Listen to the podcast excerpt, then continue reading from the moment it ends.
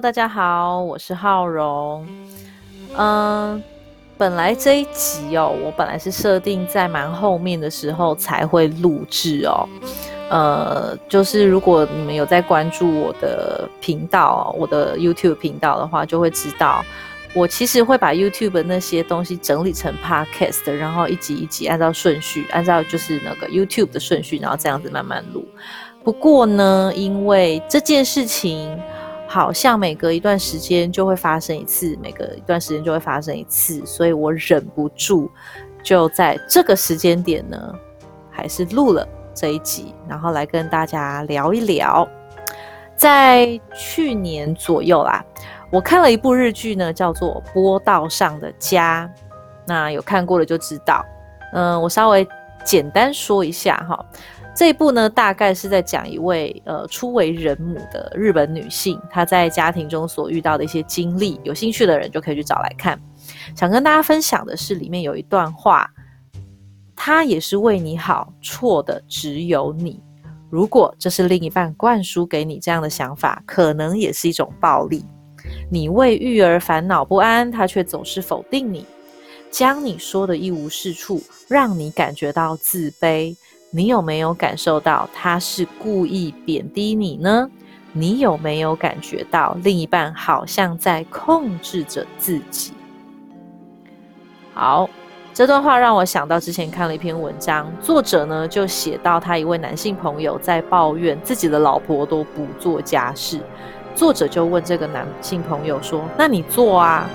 他朋友说：“可我不会啊。”作者又问：“所以你的老婆很会吗？”朋友就说他其实也不太会，但是他可以学啊。作者就说那为什么你不学？朋友就说啊，因为我要上班呐。原来一聊之下，这个男性朋友的老婆其实也是上班族哦。好，这故事说到这，大家有没有什么想法？我个人呢，大概白眼已经翻到天花板了。我想应该呢，也有人呢是摇着头，唉。觉得这个故事有点似曾相识哈，甚至会不会你你你，是不是这个男性朋友的角色也说不定呢？嗯，在不久之前的社会新闻，呃，有一个事件啊，这个让身为呃女人的我呢，呃，除了感到心痛以外啊，也非常沉重哈。我想大家应该还有印象，就是有一位妈妈她在。婆家选择轻生啊！对于这个妈妈呢，以及她的婆婆，还有她娘家的爸爸妈妈，我相信很多人都会认为这个婆婆对她的观感很不好。其实我也会啊。那我们再更进一步的去思考，我们像剥洋葱一样，一层一层的剥开，我们就会看见这个婆婆她以前在传统家庭当中呢。是不是也有曾经被期待，或者是类似这样子的对待，所以呢，会造成他也会这样子对待他的媳妇呢？但我们似乎在故事当中没有看到男主角的影子，也就是过世选择轻生的这一个女性朋友哈，她的另一半。那这又是为什么呢？大家可以去思考一下。另外呢，要提的是，这个故事的女主角，她的娘家父母亲有没有可能也是有类似这样子的观念，在期许着这个自己的女儿要怎么样相夫教子？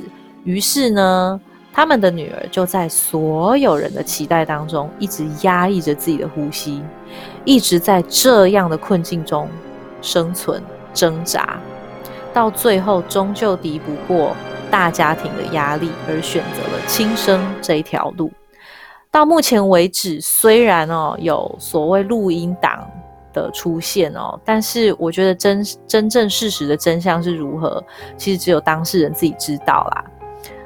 对我而言，其实事实的真相似乎也没有那么重要了，就留给这个社会去检讨的是呢，呃，那些重男轻女的所谓传统的观念。那在台湾发生这个社会新闻呢？过没多久，其实在日本哦，也发生了一位女演员的社会新闻，也疑似呢是因为这样的原因而选择结束自己的生命。这都还是有浮出台面的。那那些台面下或者是已经快撑不下去的人，呃，坦白讲也不知道还有多少哦。呃，在这些新闻事件过没多久，又发生了一位单亲妈妈，呃，就是杀死了自己的两个小孩，然后呢自己自杀，可是没有成功的那个社会新闻，其实都在在的。呃，点出了说，在旧有的传统观念中，女人在一段婚姻当中或一个家一个家庭当中所扮演的角色，其实都是差不多哦，八九不离十。呃，你去看看这些新闻当中，可能还是有很多人是在谴责女性哦，会认为为什么要选择自杀？为什么要呃，小孩是无辜的啊？为什么要杀了自己的小孩哦？嗯，这些谴责的声浪都非常多，就好像那部日剧哦，《波道上的家》一样，所演出来的模式是差不多的哦。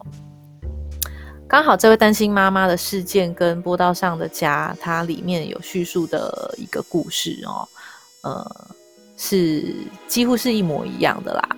我们去呃换一个角度想一想。女人哦，总是被设定为要为家劳心劳力，在其他人眼中都认为这是理所当然的，甚至呢，在 over 一点的，还会一直否定这个女人，这里做不好啊，那里做的不够哦。其实不瞒大家讲哦，我以前大概就是怀孕前、婚前啦，那个时那大概那个年纪，我也都是非常抱着所谓传统价值观，我会一直觉得我未来。我的角色就是扮演好，要把老公、小孩、公婆照顾好的一个角色哦。但是要不是后来哈婚后，我发现我根本不是这块料，我觉得啊算了啦，我可能还是做不到。也因为有这样子的机会，让我再重新思考，女人在呃一段婚姻当中、一段关系当中，是不是真的都只有一种一种样子？如果不是因为这样的话，我恐怕到现在我还一直会陷在这样的困境当中。也还好，我的伴侣哦是比较挺我的啦，他从来都不会认为我应该就是要做好一个好媳妇啊、好妻子啊、好妈妈的角色。呃，他认为就是我有力气就在做就好啦，啊，我做不到的就他来做啊。可我必须坦白讲的是。我发现身边很多朋友的伴侣并没有这样子的观念哦，多的是跟前面我讲的那些故事一样的另一半啦。我自己是这样觉得哦，自己如果没有觉察到自己正处于也在评价自己的困境中，我常常会听到身边很多朋友就还甚至会自己哦就先评价自己说，我是不是哪做的哪里不够好，我是不是可以再更怎么样，然后。呃，我是不是还不够完美等等哦？如果你自己也在评价自己的话，那其实你很难改变身边的家人怎么看待你嘛。当然，即使自己不想要被评价，别人还是会评价啦，还是会把那些责任归咎在女人身上。除了自己的觉醒以外，其他人有没有觉醒，当然也很重要啊。